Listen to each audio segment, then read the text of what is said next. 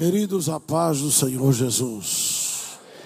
Que alegria poder, dessa noite, estar reunidos na presença do Senhor, depois de um tempo em que tivemos a interrupção dos congressos de adolescentes, especialmente, e poder voltar a ver a juventude e os adolescentes reunidos é uma alegria, especialmente neste ano que vocês completam 21 anos de congresso, não é verdade? Quando o nosso pastor presidente ele realizou o primeiro congresso, vocês não existiam, a maioria de vocês, não é? Eu acredito que quase ninguém aqui não é verdade? E isso foi há 21 anos atrás.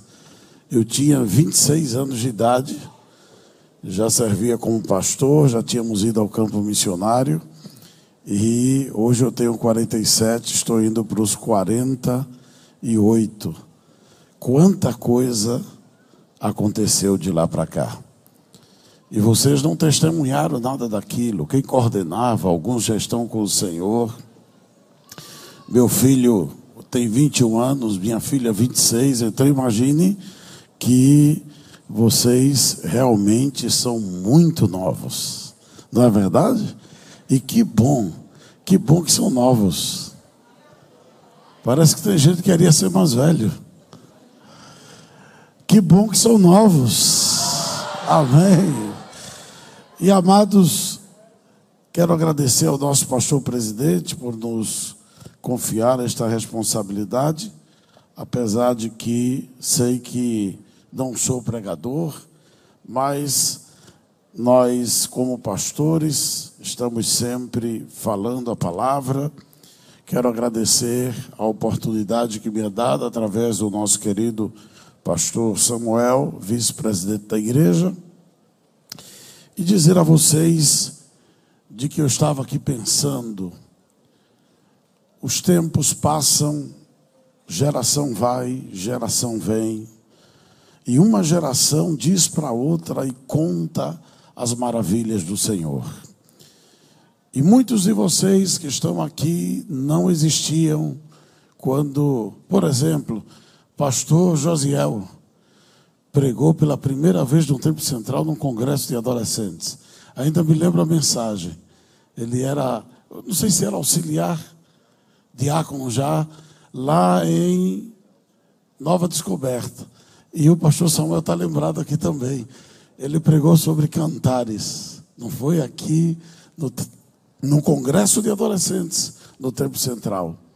E muita coisa assim que foi acontecendo, gerações que foram sendo preparadas, hoje já estão servindo como pastores, outros já estiveram no campo missionário. E o que faz pensar a cada um de vocês o que é que vocês devem refletir hoje aqui? Que vocês estão num processo e que Deus já tinha preparado tudo para vocês. Na verdade, no meu tempo de adolescente, nós não tínhamos esse tipo de trabalho focalizado para a adolescência. Não tínhamos uniões de adolescentes. Deus preparou tudo para a geração de vocês. E Deus espera que vocês correspondam e alcancem o propósito dele na vossa vida. Quem diz amém? Quem diz amém? Quem está lá em cima, está me ouvindo? Diga amém. Maravilha. Vamos à Bíblia. Esta noite, o nosso pastor nos deu um tema no livro de Daniel, ligado ao tema principal, que é preservados para um propósito. E o subtema diz Daniel preservado para viver um compromisso com Deus. Será que vocês podem dizer comigo, Daniel, Daniel. preservado para viver um compromisso com Deus. Vamos fazer uma leitura bíblica em Daniel capítulo 6. E eu quero que vocês me acompanhem rapidamente por alguns versículos e caminhando para o final nós vamos ler juntos. Versículo 6 diz: Pareceu bem a Dario constituir sobre o reino a 120 presidentes que estivessem sobre todo o reino, e sobre eles três príncipes, dos quais Daniel era um, aos quais esses presidentes dessem conta para que o rei não sofresse dano. Então o mesmo Daniel se distinguiu desses príncipes e presidentes, porque nele havia o um espírito excelente, e o rei pensava constituí-lo sobre todo o reino. Então os presidentes e príncipes procuravam achar ocasião contra Daniel a respeito do reino, mas não podiam achar ocasião ou culpa alguma, porque ele era o quê? Levanta a sua Bíblia assim para ler, por favor, que a voz vai sair melhor. Vamos lá juntos? Ele era e não se achava nele nenhum vício nem culpa. Então estes homens disseram: Nunca acharemos coisa alguma contra este Daniel, se não procurarmos contra ele na lei do seu. Então, o príncipe e presidentes foram juntos ao rei e disseram: Rei Dario, vive eternamente. Todos os príncipes do reino, prefeitos, presidentes, capitães, governadores, tomaram conselho a fim de estabelecerem um edito real e fazerem firme este mandamento que qualquer que, por espaço de 30 dias, fizer uma petição a qualquer Deus ou a qualquer homem, não a ti, o rei, seja lançado na cova dos leões. Agora, pois, ó rei, confirma o edito e assina a escritura para que não seja mudada conforme a lei dos medos e dos persas, que se não pode revogar. Por esta causa o rei Dario assinou esta escritura e é dito. Daniel, pois, quando soube que a escritura estava assinada, entrou em sua casa e três vezes ao dia, abertas as janelas do seu quarto da banda de Jerusalém, se punha de joelhos e orava e dava graças diante do seu Deus, como também antes costumava fazer. Então aqueles homens foram juntos e acharam Daniel fazendo o quê? E suplicando diante de Deus. Então se apresentaram e disseram ao rei, no tocante ao mandamento real, porventura não assinaste o edito pelo qual todo homem que fizesse uma petição a qualquer Deus ou a qualquer homem por espaço de 30 dias e não a ti, ó rei, seria lançado na cova dos leões. Respondeu o rei disse: Esta palavra é certa, conforme a lei dos medos e dos persas, que se não pode revogar. Então responderam e disseram diante do rei: Daniel, que é dos transportados de Judá, não tem feito caso de ti, ó rei, nem do edito que assinaste antes, três vezes por dia faz a sua oração. Ouvido então o rei o negócio, ficou muito penalizado e a favor de Daniel e propôs dentro do seu coração livrá-lo e até ao pôr do sol trabalhou para salvá-lo. Então aqueles homens foram juntos ao rei e disseram: Rei, que é uma lei dos medos e dos persas que nenhum edito ou ordenança que o rei determine se pode mudar. Então o rei ordenou que trouxesse Daniel, o lançaram na cova dos leões, e falando o rei disse a Daniel: O teu Deus, vamos ler juntos? Um, dois, três. O teu Deus, a quem tu continuamente serves, ele te livrará. E foi trazida uma pedra, e foi posta sobre a boca da cova, e o rei a selou com seu anel, e com o anel dos seus grandes, para que se não mudasse a sentença acerca de Daniel. Então o rei dirigiu-se para o seu palácio e passou a noite em jejum e não deixou trazer à sua presença instrumentos de música e fugiu dele o sono. E pela manhã cedo se levantou e foi com pressa à cova dos leões, e chegando-se à cova, chamou por Daniel com voz triste. E falando o rei, disse a Daniel: Daniel, servo do Deus vivo, dar-se-ia o caso que teu Deus, a quem tu o que? Continuamente serves, tenha podido livrar-te dos leões? Então Daniel falou ao rei: Ó oh, rei, vive para sempre.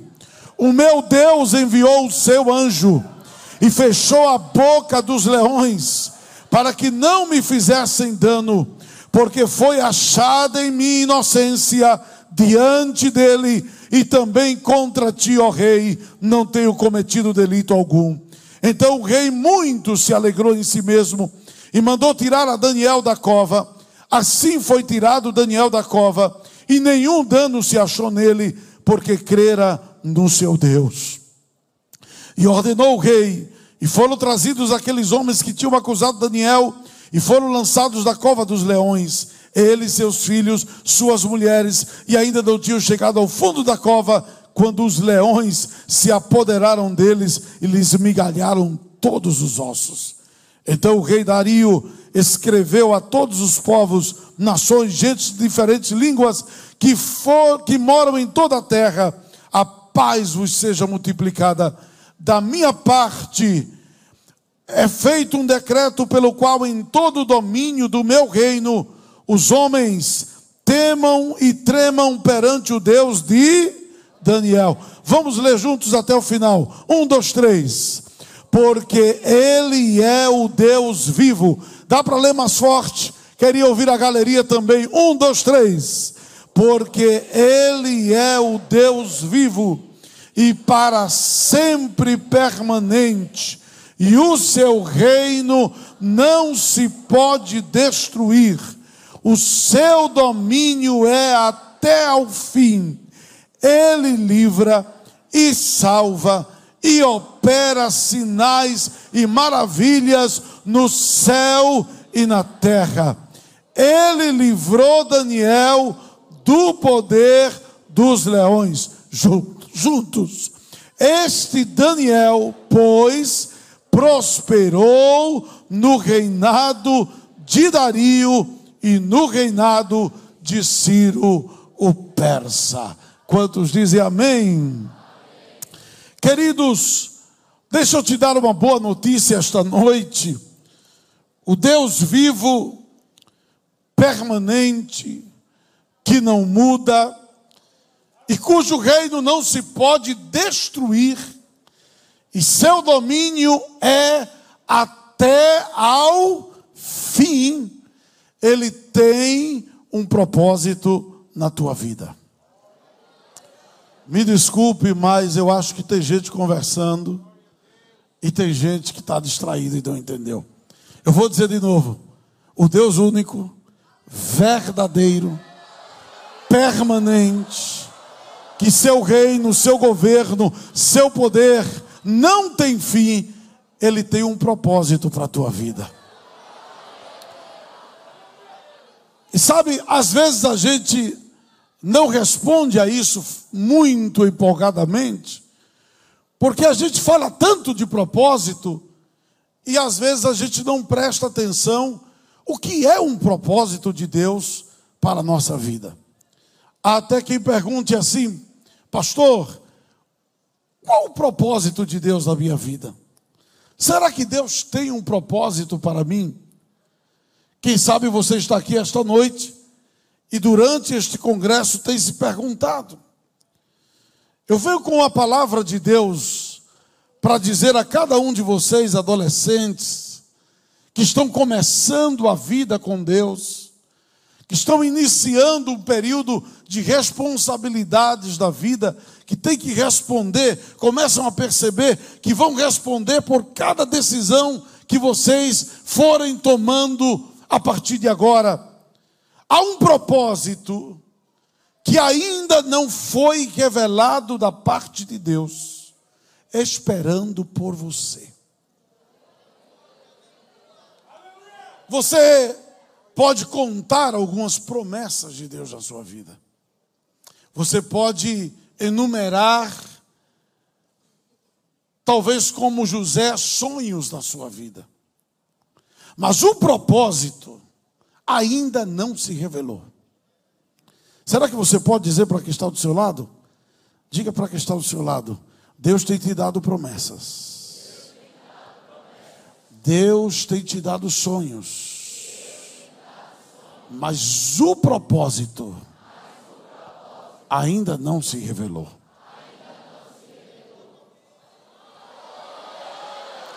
E você vai entender pela palavra hoje por que, que o propósito não se revela. Por que, que ele não vem ao nosso conhecimento rapidamente? Vamos tomar José, eu não vou falar de José, queria muito falar de José, mas o dia de José é amanhã, diga bem. Hoje é o dia de Daniel, nosso pastor disse, fale sobre Daniel. Mas veja só, preste atenção. José sonhou ou não sonhou?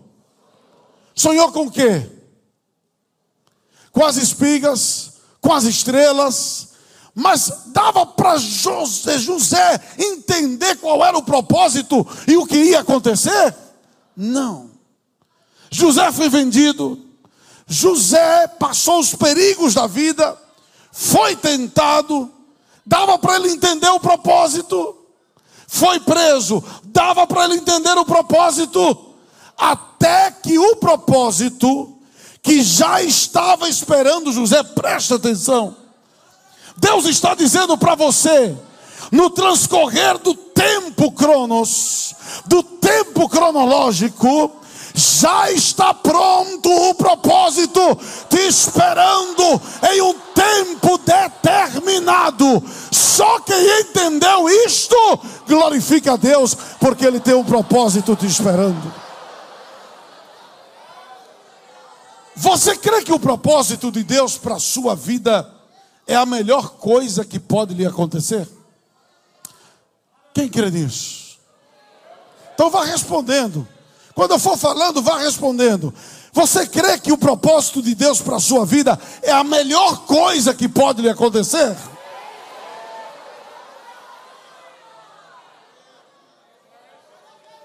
Agora, a pergunta que o Espírito Santo te faz hoje é a seguinte: você está disposto a renunciar tudo o que for necessário por esse propósito? O tema do congresso é preservados, presta atenção, para um. Só esse lado respondeu. Eu vou falar com vocês. Preservados para um. Vocês não vão falar? Preservados para um Aí vocês se calam. Vamos dizer juntos: preservados para um. Para quê? Propósito. E o que é propósito? O propósito de Deus é algo tão valioso para a tua vida, que é o que, escuta, é o que vai dar sentido a toda a tua existência. é o que vai dar sentido a tudo que você já viveu, a tudo que você passou, a tudo que você experimentou. Se há uma coisa que Deus está dizendo para esta nova geração, é a seguinte: não abram mão do propósito a qualquer custo,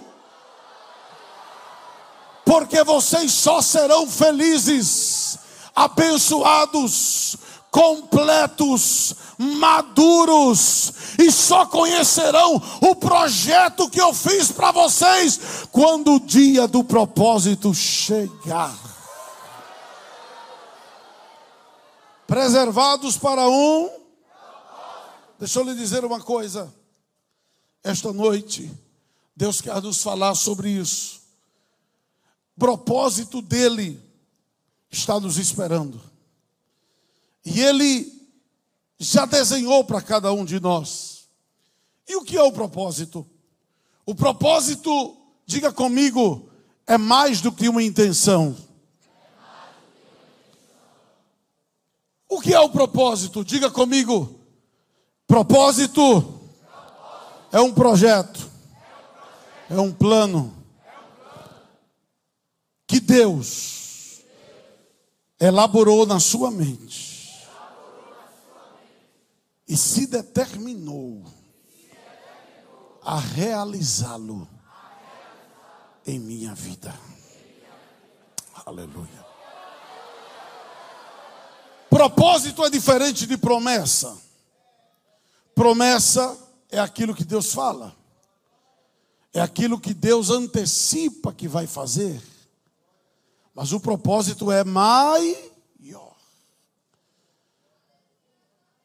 Existe o pensamento de Deus a nosso respeito.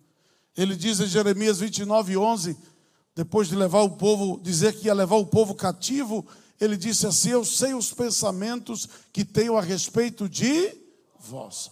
Pensamentos de bem e não de mal, para dar o fim que esperais. Presta atenção. Fim que esperais. O que é fim que esperais? Diga comigo, meu propósito. Escute, o pensamento de Deus, já pegou, não foi? o pensamento de Deus não exclui o teu propósito. Ele vai além do teu propósito. Ele está por cima do teu propósito. E há coisas que ele falou, como a José, há coisas que ele não falou, como a Daniel, mas que ele já se determinou que o final da tua história com ele será melhor do que o começo. Aleluia. Um propósito é algo que se busca alcançar, é um objetivo, é uma finalidade. Então, a gente pode dizer que o propósito de Deus é a finalidade que Ele tem para mim e para a tua vida. E é por isso que Ele não é revelado de início, porque Ele está mais à frente, Ele está te esperando. Diga para quem está ao teu lado: o propósito está te esperando.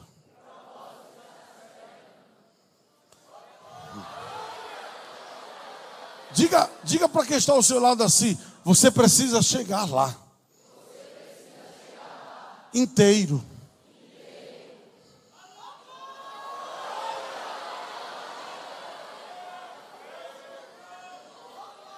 Ele já está pronto. Qual é a luta do diabo? Vou acabar com ele. Vou acabar com ela. Porque eu não sei nem qual é o propósito que tem da vida dele, mas eu estou notando que ele tem um compromisso com Deus. Então eu vou acabar para que o propósito não aconteça. O tema deste congresso é: Deus vai preservar você para que você alcance o propósito dele. Aleluia. Aleluia. Halashurikandarabas. Tuikandarebashou. Sabe que Deus me disse quando eu estava sentado olhando para vocês? Deus disse: Eu estou preservando minha igreja Olha aí, uma nova geração na minha presença. Estou começando a formar uma nova geração, porque o meu propósito não pode ser interrompido. Deus preservando a tua vida, está preservando o propósito dele na sua igreja. Antes de falar de propósito, o que estava no final, vou falar do começo. O que é preservar?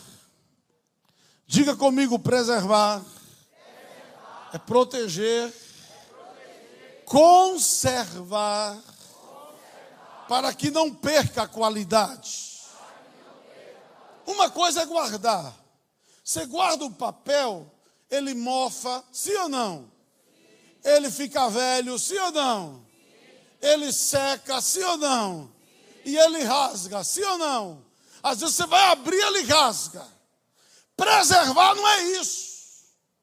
Preservar é você pegar algo e colocá-lo numa situação e numa condição que ele não perca as qualidades que tem.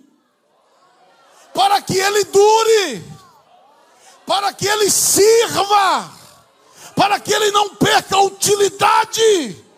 Deus não quer somente guardar você, Deus quer conservar você.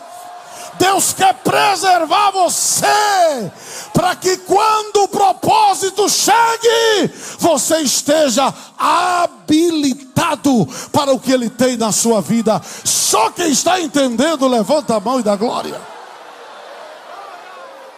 Preste atenção, preste atenção. Todos os homens que tiveram o propósito de Deus não sabiam qual era o propósito de Deus.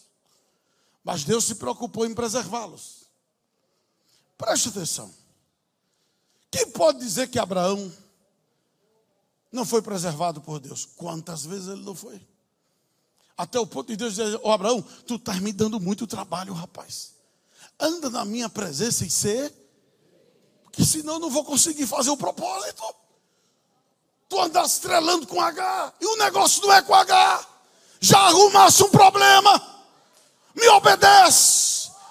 E não tenha medo de nada, não, Abraão, porque eu sou o Deus Todo-Poderoso, eu sou teu escudo, eu sou teu grandíssimo galardão. Isaac,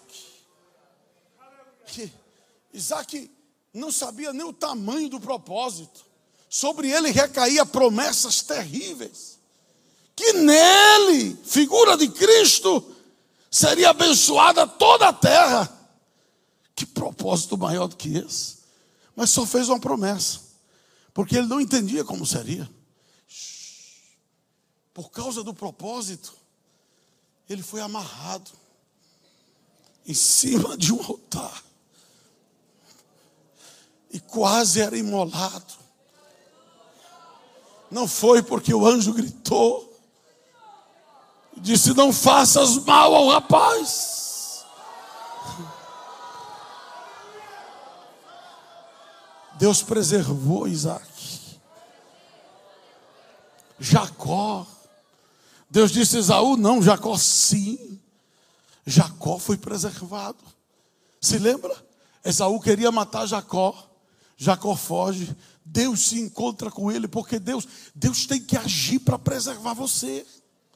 Deus está parando você neste congresso, dizendo: Estou eu começando a intervir na tua vida para mudar a tua rota, porque tenho que te preservar para o meu propósito que está lá na frente ainda. Abre o teu coração, abre teus ouvidos hoje. Deus está falando contigo, Deus está falando, e só quem levar a sério a voz de Deus vai levar uma porção dele para o teu espírito, para a tua alma.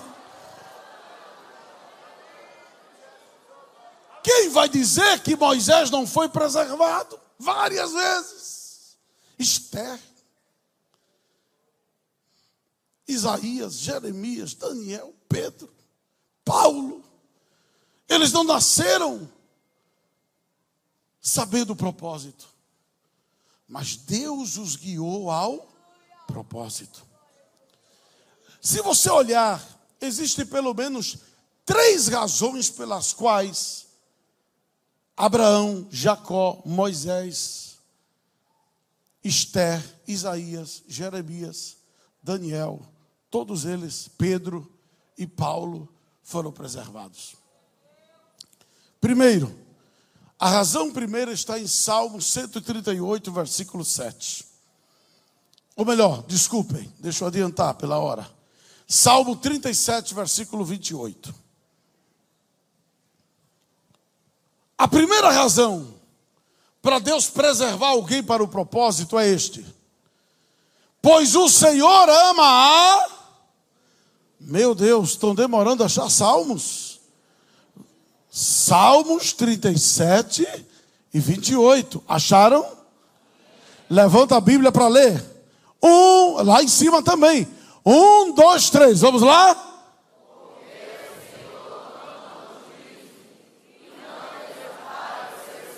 Deus não desampara quem? A quem?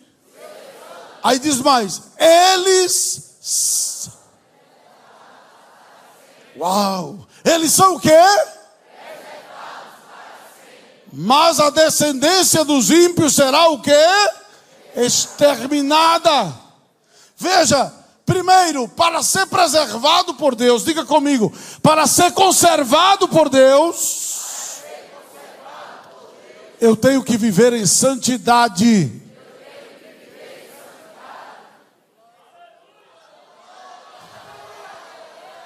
Santidade em todas as áreas.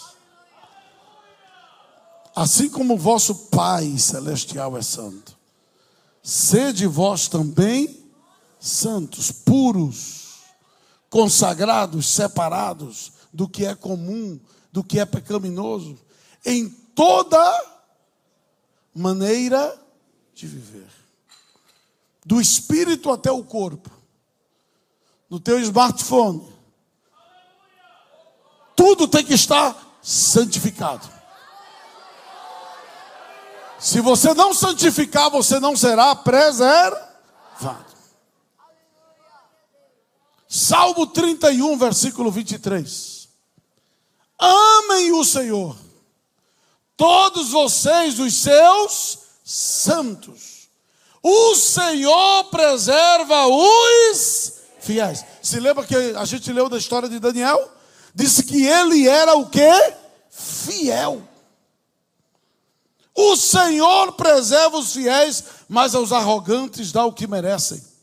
Salmo 97, versículo 10. O Senhor protege os simples. Quando eu estava sem forças, Ele me salvou. Desculpem, 97, 10 diz: Vós que amai o Senhor, fazei o que, gente? Odiai o mal. Ele guarda o que? Ele guarda, ele preserva as almas dos seus santos. Salmo 116, verso 6. O Senhor protege os simples. Quando eu já estava sem forças, Ele me salvou. Salmo 145, verso 20. Vamos ler bem bonito. Diga comigo: O Senhor, o Senhor cuida, cuida de todos, todos os que o amam mas a todos os ímpios destruirá. Você está entendendo? Olhe para quem está do seu lado e diga assim: minha amiga ou meu amigo, diga para ele.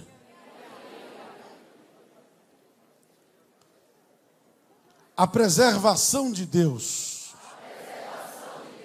exige que você ame a Deus de todo o teu coração. Que você viva em santidade. E que você seja fiel, verdadeiro com Deus.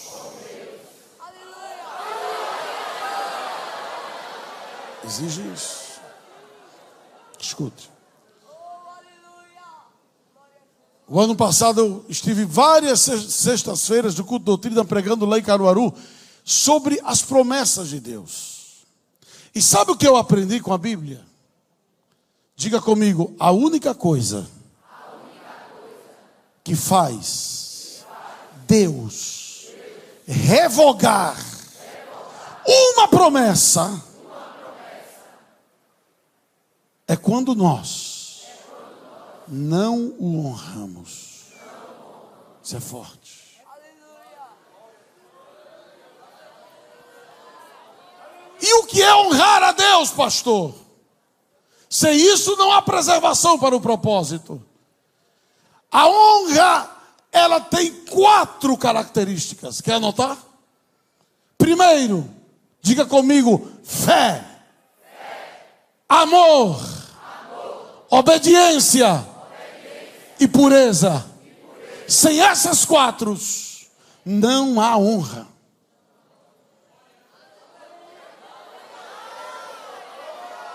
E sabe o que acontece?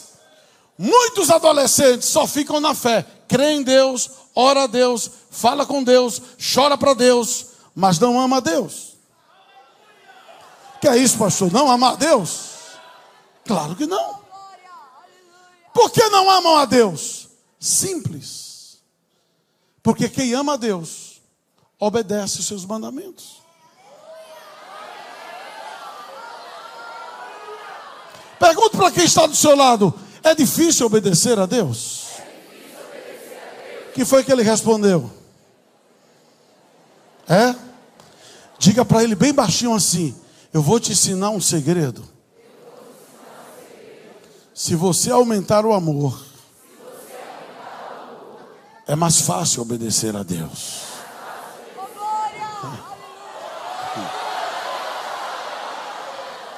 A gente prega muito sobre fé. Mas a fé é o primeiro batente, gente. Ai, ai, ai, ai, ai. Para os desafios da vida, fé é pouco. Vou dizer de novo: fé é pouco. Porque a coisa que mais o diabo quer que você não tenha é amor por Deus. Crê em Deus, ele está feliz da vida. Se você só crê em Deus, tá bom demais. Tem um negócio comigo. Não é, pastor? É. A Bíblia diz que o diabo crê. E é mais crente do que muitos crentes. Porque ele estremece. Agora, tem uma coisa que o diabo não tem e a gente tem que ter: amor ele não ama a Deus. E quando ele vê que um crente ama a Deus, ele fica perreado, ele fica louco, porque já sabe que esse crente vai obedecer, vai ter pureza e vai ter propósito na sua vida. Levanta a tua mão se Deus falou contigo agora. Ah, você vai apagar essa pornografia que está dentro do teu celular, porque se você não fizer isso hoje, você está dizendo a Deus: Eu não te amo, eu amo mais o pecado do que a ti. Mas hoje você vai dizer: Eu te amo, Senhor, eu te amo, Senhor, eu te amo, Senhor, e por amor a ti, eu me desfaço do que não te agrada. Por isso que Deus só preserva quem? Ama Ele. Escuta, são princípios de vida.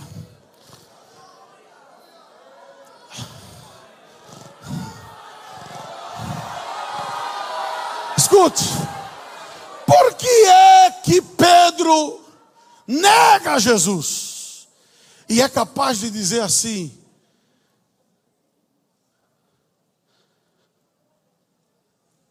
Eu não conheço ele. Diga comigo, fé é pouco. Escute, você já notou que as coroas dos céus, que a recompensa dos céus, só vai ser dado a quem ama? E tem versículos da Bíblia que diz assim: que se você não amar a Deus, você não vai ter promessas cumpridas. É que o tema não é esse. Mas escute. Diga comigo, fé é pouco.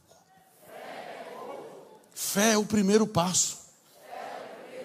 Sem fé ninguém pode agradar.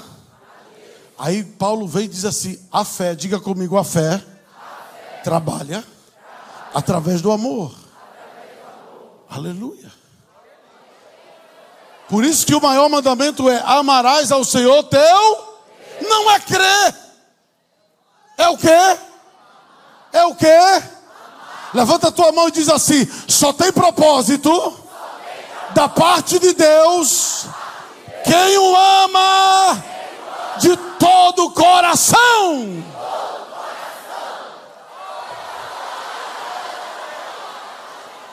Agora escuta. Então, peraí, peraí, peraí. Quer dizer que o que o diabo vai atacar em mim não é a fé ele vai atacar o meu amor. Deu para entender? O que é que o diabo está atacando em você, adolescente? O amor. Ele está colocando pratos de lentilha para você amar mais o prato de lentilha como Esaú do que a promessa, do que o propósito. E você está caindo toda vez, porque ainda o entendimento não chegou na tua mente que se você amar a Deus ao ponto de dizer ao prato de lentilha, você é fichinha para o que Deus tem na minha vida, sabe o que é que vai acontecer? Quando você começar a dizer isso, Deus vai começar a abrir novos ciclos, novos ciclos de honra e de promessa na tua vida. Está se abrindo a sua mente? Sim ou não? Então vamos em frente que a hora passa. Escute. Quando Jesus encontra Pedro, Deus, ele diz assim: Pedro, eu preciso tratar de você. Você crê em mim, Pedro? Sim ou não? Ah, vocês não conhecem a Bíblia? Pedro, você crê em mim, Pedro? Sim ou não? Não. Ele perguntou, Pedro, tu me amas? Ele perguntou assim, Agapao, Tu me amas com o amor que eu te amo, que entreguei minha vida por ti, Pedro. Aí Pedro olha para Jesus e faz: Fileô, mestre. Eu te amo com o amor humano, fraco. Não é igual ao teu por mim. Apacenta minhas ovelhas. Pedro, eu tenho um propósito para ser revelado em ti, Pedro. Aí eu não posso perguntar se tu crê em mim, Pedro. Para o propósito que vai se revelar, tu vai ser o primeiro pregador do Pentecostes. E tu vai morrer igual a mim, crucificado numa cruz. E para esse propósito, Pedro, fé é pouco, Pedro. Pedro, agapaô. Tu me amas como eu te amo.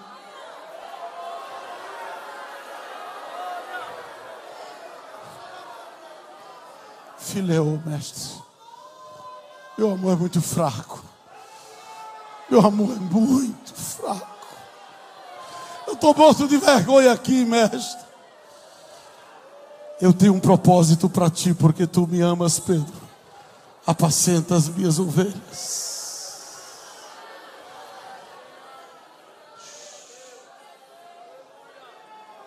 Aí Jesus olha para Pedro e diz assim: O Pedrão, tá certo. Então, Pedrão,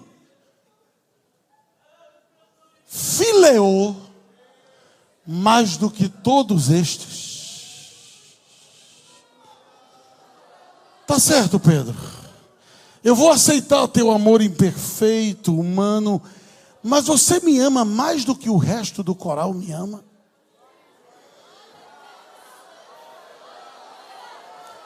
Jesus estava dizendo assim: Pedro, tu estás pronto, se preocupe não. Vai, vai, vai. Se preocupa não, já vi muito disso. Ele não gosta que a juventude da igreja aprenda a amar a. Porque se essa juventude amar, Satanás e o inferno se prepare, porque onde houver o amante de Deus, haverá um apaixonado por Ele, que vai dizer: Meu negócio é com o propósito dEle, meu negócio é com o propósito dEle, meu negócio é com Ele.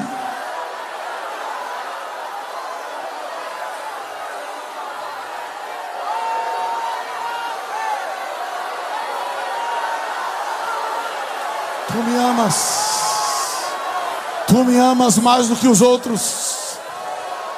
Ou você é aquele adolescente pendurado dos outros.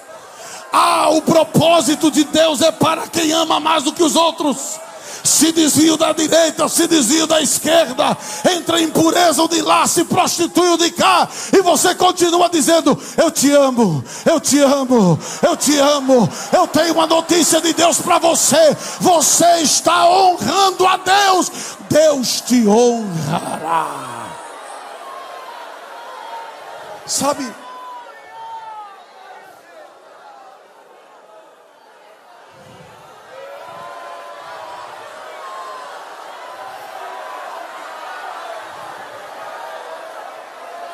Pega a mão da tua amiga aí.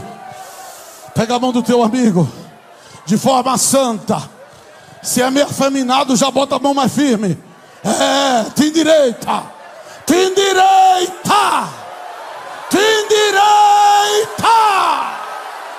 Agora pega a mão dele com santidade e diz assim: o negócio é para quem ama.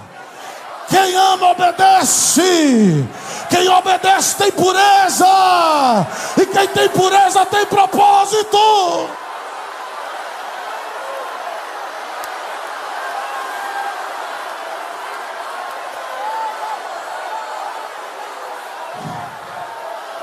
que foi que faltou dos filhos de Eli? Fé, amor, obediência, pureza.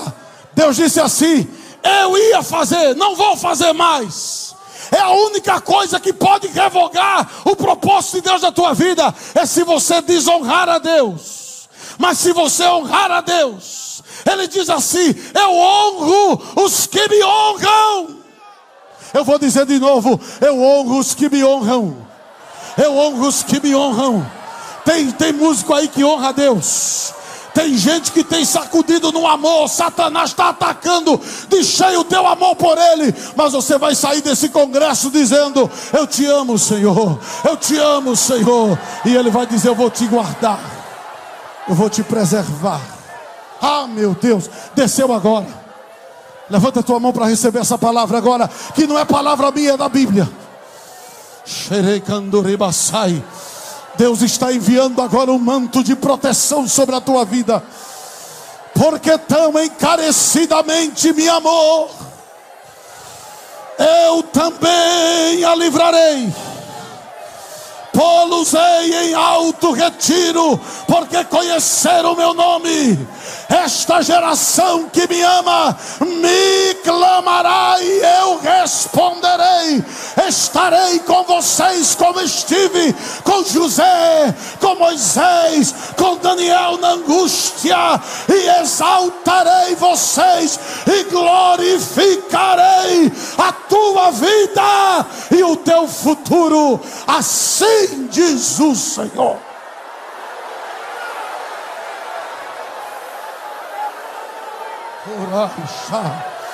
Rei mai tuideca, rei manai tuidecas. Exalta aquele que tem propósito na tua vida. Limpa o teu quarto, limpa o teu celular, limpa o teu computador, limpa a tua rede social. Basta de estar flertando com o pecado. É hora de amar a Deus de todo o teu coração. Só vai subir quem ama a vinda do Senhor. Oh, é amor que está faltando. Escuta, escuta, escuta. Está vindo, está vindo, está vindo. Não estou conseguindo pregar o que está aqui. Foi o que mais eu pedi a Deus. Deus, eu não quero falar o que levei. Quero falar o que tu queres. Levanta a tua mão para receber esta palavra. Por aumentar a iniquidade a fé de muitos esfriará. Sim ou não? Não. É o que é que vai diminuir? Está entendendo agora? O pecado vai aumentar tanto que o amor vai diminuir. Mas, mas, ou como eu gosto quando Deus bota um mais. Deus diz: tem um escape. Ei, tem um escape na terra. Quem perseverar até o fim vai ver o propósito de Deus.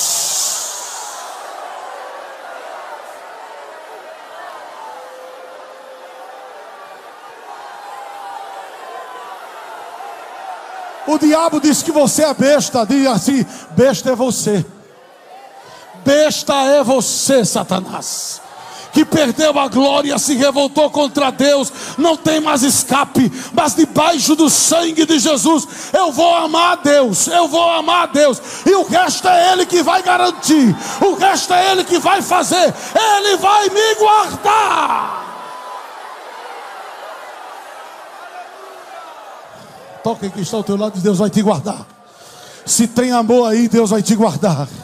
Deus vai te guardar, Deus vai te guardar, Deus vai te guardar, Deus vai te guardar. É Ele, Ele, Ele, Ele te guardará. Ele é o guarda de Israel que não tosqueneja nem dorme. Ele é a tua sombra, a tua direita. O sol não te molestará de dia, nem a lua de noite. Levanta a mão que eu vou dizer o que diz a palavra. O Senhor te guardará de todo o mal. Ele guardará a tua alma. Ele vai guardar a tua entrada da faculdade e a tua saída desde agora e para sempre, porque tu amas a Ele. Eu preciso entrar no propósito. O que é propósito? Que só tem quem ama, quem é santo, quem é puro. Escute. Deus tem. Deus tem um propósito que ainda não se revelou. Será que você pode me ajudar? Eu estou com a minha voz tão ruim. Diga assim: Deus tem um propósito que ainda não se revelou para todos nós. Aleluia. Eu olho o meu patriarca aqui, pastor Sebastião. Deus ainda tem. Não é verdade? Simeão estava velhinho no tempo. Quem só pensa que é novo. Não, que é mais velho também. E Deus preparou um propósito para ele. Eita, segurar o Salvador. Eita, propósito gostoso. Deus falou para ele: não, mas no dia certo. A Bíblia diz que Simeão era justo, temente a Deus. E a veinha da Ana, que ia só de vez em quando profetizar lá no templo, também era desde a sua mocidade, ela guardou a pureza. Aí Deus disse: Eu vou guardar um negócio para tu. Que a história vai falar de tu, Ana. Tu és uma viúva apenas, mas tu vai ver um negócio. Deus está dizendo hoje aqui: tu vai ver um negócio que eu vou fazer na terra. Que quem ouvir vai tinir os ouvidos, vai olhar para tu e vai dizer: Como foi isso? Você vai dizer: Foi Deus, foi o propósito de Deus. Foi tão gostoso que o velhinho disse: Ô senhor, pode me levar, que bênção maior do que essa não tem não.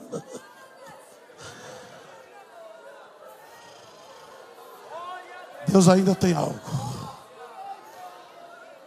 Provérbios 16 e 4.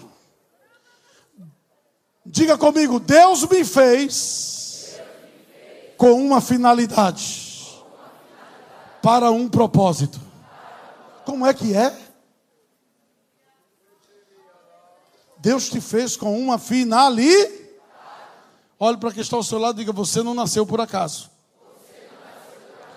Provérbios 16 e 4 diz assim: O Senhor fez tudo para um fim. E fim aí é a palavra no hebraico que quer significar propósito. Teus pais podem não ter desejado o teu nascimento. Mas quando aquele gameta masculino hum, saiu, e o gameta feminino da mãe tchim, saiu, e os dois se encontraram, Deus já começou a pensar em você. E melhor ainda, Deus já sabia disso. É por isso que o aborto é algo hediondo para Deus. Porque o aborto é o cemitério dos propósitos de Deus. Pode ser o quadro mais negro. Deus fará com que haja um propósito que glorifique a Ele naquela história. É que o tempo não dá. Uma vez Deus disse assim para Samuel, para Faraó: Faraó, tu vai endurecer, tu vai ficar brabo. Porque o meu propósito é eu me glorificar em ti. E mostrar em ti o meu poder. Eu vejo aí duas finalidades do propósito de Deus. Primeiro, nunca é para nos glorificar. E segundo, é para manifestar o poder de Deus. Escuta. Você que nasceu rejeitado pelos seus pais. Você que não conhece seu pai e sua mãe.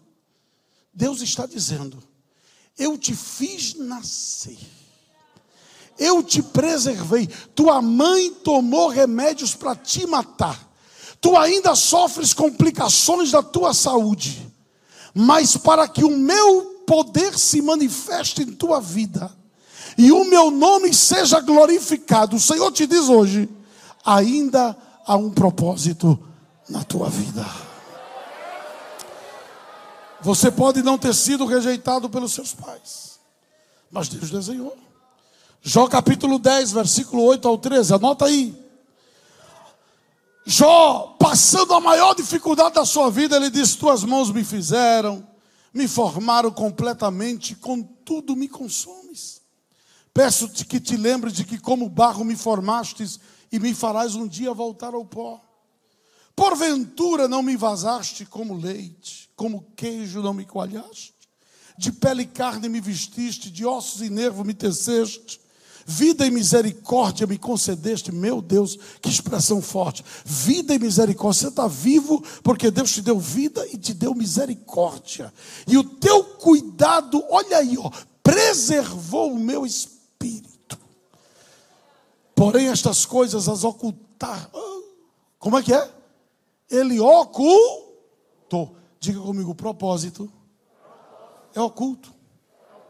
Se Deus fosse contar para Jó, Jó, tu vai casar, ter filho, ter terra, vai ser rico, vai ser juiz, vai perder tudo, Jó. Como é, Senhor? Tudo. Como é? Tudo. É? Tudo. Hum. Não, Senhor, quero não.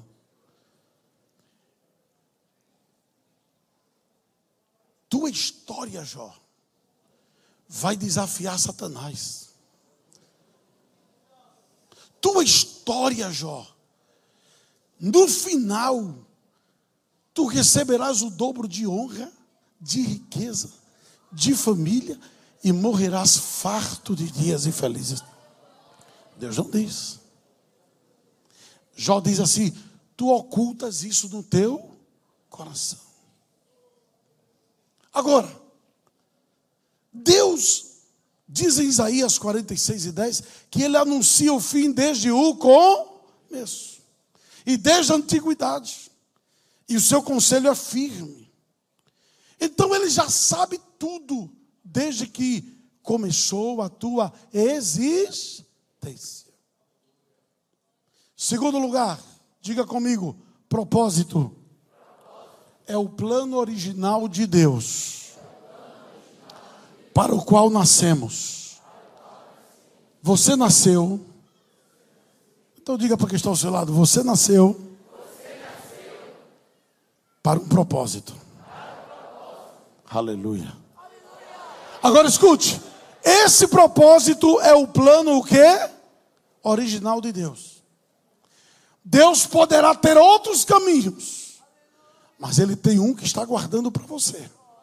E você precisa se guardar para ele. Diga amém. Quer ver uma coisa? João 18 e 37. Abra a Bíblia. Perguntou-lhe Pilatos: Logo tu és rei? Respondeu Jesus: Tu dizes que eu sou rei. Eu para isso nasci. E para isso vim. Escute, você tem que entender que Deus terá algo para você nascer e viver. Aí você diz assim, mas Jesus reinou na cruz. Pois é. Jesus passou pela cruz. Pois é. Sabe por quê? Porque muitas vezes nós não queremos passar pelo que temos que passar para que o propósito de Deus seja realizado. Mas Jesus, ele disse: Para isso vim, para isso nasci. Quer dizer, Jesus está dizendo, há um propósito. Diga amém. amém. Terceiro lugar, diga comigo bem forte. O propósito divino, é o projeto, o plano que Deus estabeleceu em Cristo para cada um de nós. Pastor, como eu sei o que é o propósito de Deus? Primeira coisa, ele está no lugar ele está em Cristo. Ele está numa pessoa. Ele está em Cristo. Rapidamente, se quiser anotar. 2 Timóteo 1,9 diz assim: Ele nos salvou e chamou, não segundo as nossas obras, mas segundo o seu propósito em Cristo Jesus, desde os tempos eternos. Efésios 1,12 diz: a fim de que nós, os que primeiro esperamos em Cristo, sejamos para o louvor da Sua glória. O propósito é que a nossa escuta. O propósito, diga comigo, o propósito é que em Cristo Deus seja glorificado em mim. Quem quer que Deus seja glorificado em você?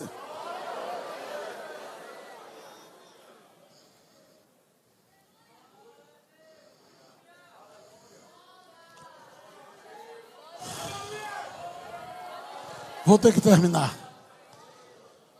Escute. Houve um rapaz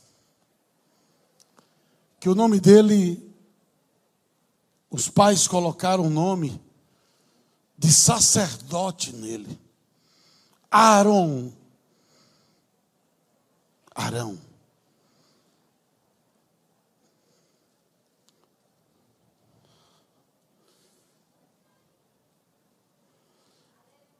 Deus fez tudo para que aquele rapaz desse certo. Tudo. Colocou ele numa família evangélica da Assembleia de Deus em Missouri, nos Estados Unidos. E Aaron cresceu.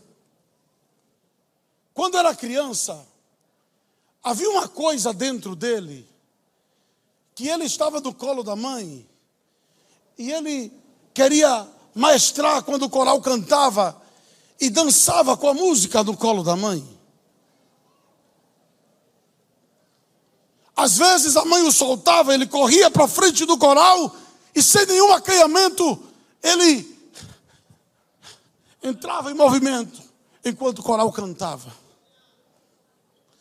Quem conhecia Aaron dizia assim: Aaron tem a veia musical. Aaron tem, tem vocação, tem fogo para a música. O pastor de Aaron era músico e tocava muito bem a guitarra. Deus preparou o pastor quem ele preparou? O pastor. Você está entendendo? O Espírito Santo está começando a fazer você entender. Ele preparou o pastor para ensinar Aaron a tocar guitarra. E enquanto o pastor ensinava Aaron guitarra, Aaron ouvia o pastor doutriná-lo e ensiná-lo. E nenhum menino mais da igreja ele ensinou. O seu pastor, quando ele já grande, disse: Eu preparei esse rapaz. Aaron cresceu. E quando chegou a sua adolescência e juventude, ele era tímido para cantar, mas começou a cantar na igreja. E alguém o conheceu e o convidou para cantar em boates. E Aaron foi. Porque Aaron pensou que o dinheiro era o propósito maior da sua vida.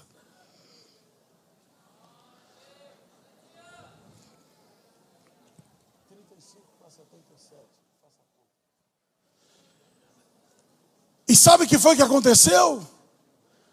Aaron começou a fazer, diga comigo, sucesso. Mas Aaron não entendeu que o propósito fora de Cristo não se realiza. O que era para a vida se torna morte. Sabe o que foi que Aaron fez? Aaron se jogou na fama, conhecido como Elvis Aaron Presley. Se tornou o músico mais cantado. Diga comigo, fora de Cristo, o propósito não se cumpre. Elvis começou a provar sexo, droga e bebida. Mas havia um vazio dentro do coração dele. Ele era Aaron. O mundo o conheceu como Elvis, porque ele já não era mais Aaron. Mas quando ele estava sozinho, conta sua filha que morreu há poucos dias, em um dos livros do seu, de sua biografia, que ele parecia, quando estava sozinho, em estar em seu momento mais apaixonado e em paz. Quando ele sozinho pegava a guitarra e cantava os hinos que o seu pastor tinha lhe ensinado.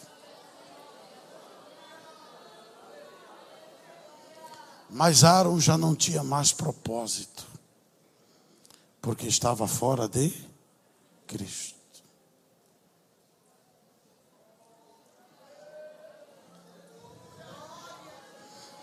Sabe que foi que ele disse no documentário de 1972?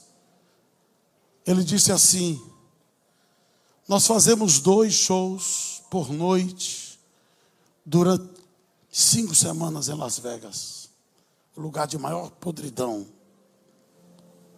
Mas muitas vezes nós vamos lá para cima no hotel e cantamos até ao raiar do dia. E o seu biógrafo perguntou, um dos seus biógrafos perguntou e disse: O que é que vocês cantam? Ele encheu os olhos d'água e disse: As músicas que me dão saudade. Ele disse: Que músicas te dão saudade? Ele disse: As músicas que eu cantava na igreja.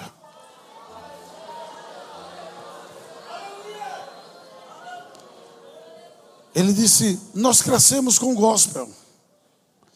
E sabe o que é que ele faz contigo, Elvis?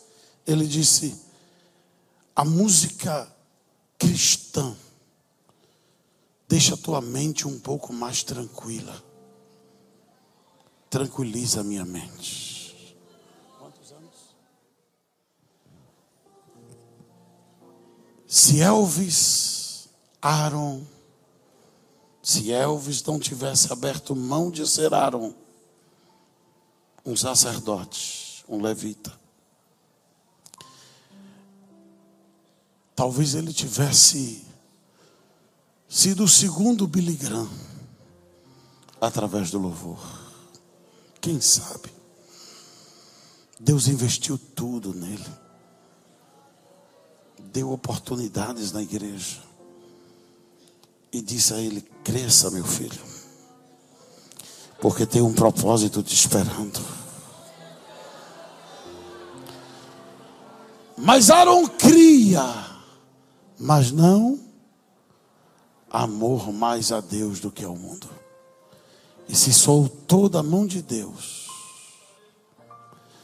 E o rapaz que poderia ter morrido com 100, com 80, com 70, com 60, morreu com 42 anos. Quando fizeram a autópsia nele, Somente nos primeiros oito meses encontraram em levantamentos de prescrições médicas mais de 10 mil sedativos, anfetaminas e narcóticos. Tudo no nome não de Aaron, mas de Elvis. Fique em pé.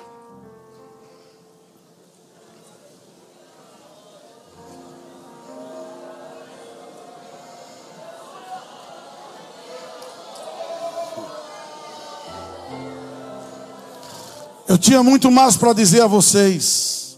Que o propósito de Deus é um imutável, é um mistério. Mas o que Deus quer esta noite é que você saia daqui, não só sabendo que o propósito é o lado misterioso da vontade de Deus.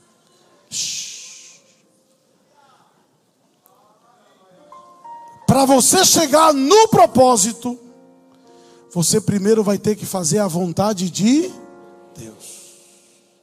A vontade de Deus é a inclinação de Deus. E se você fizer a vontade de Deus, você chegará no propósito. Escute, escute. O propósito ainda vai se revelar. Esta noite, Deus está dizendo a você: se você largar minha mão, haverá morte. Mas se você me amar de todo o teu coração, o melhor de mim está esperando por você.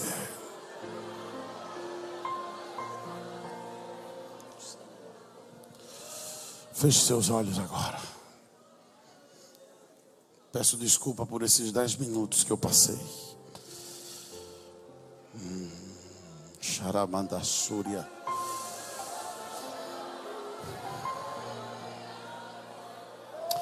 Pastor, como é que eu posso saber se o meu amor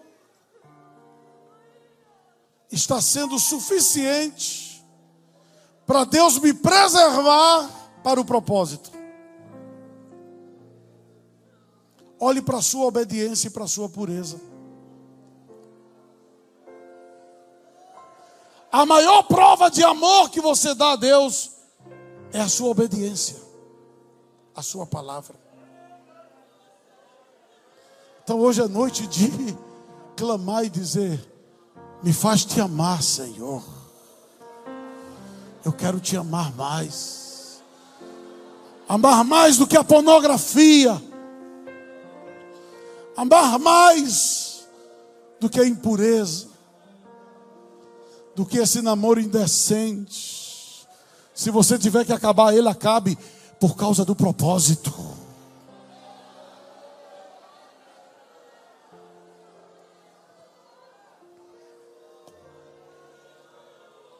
Deus está dizendo: Eu estou atrás de uma geração que me ame. Que me ame. Que me ame. Que me ame.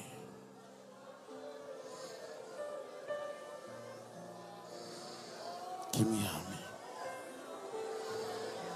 Que me ame. Que me ame.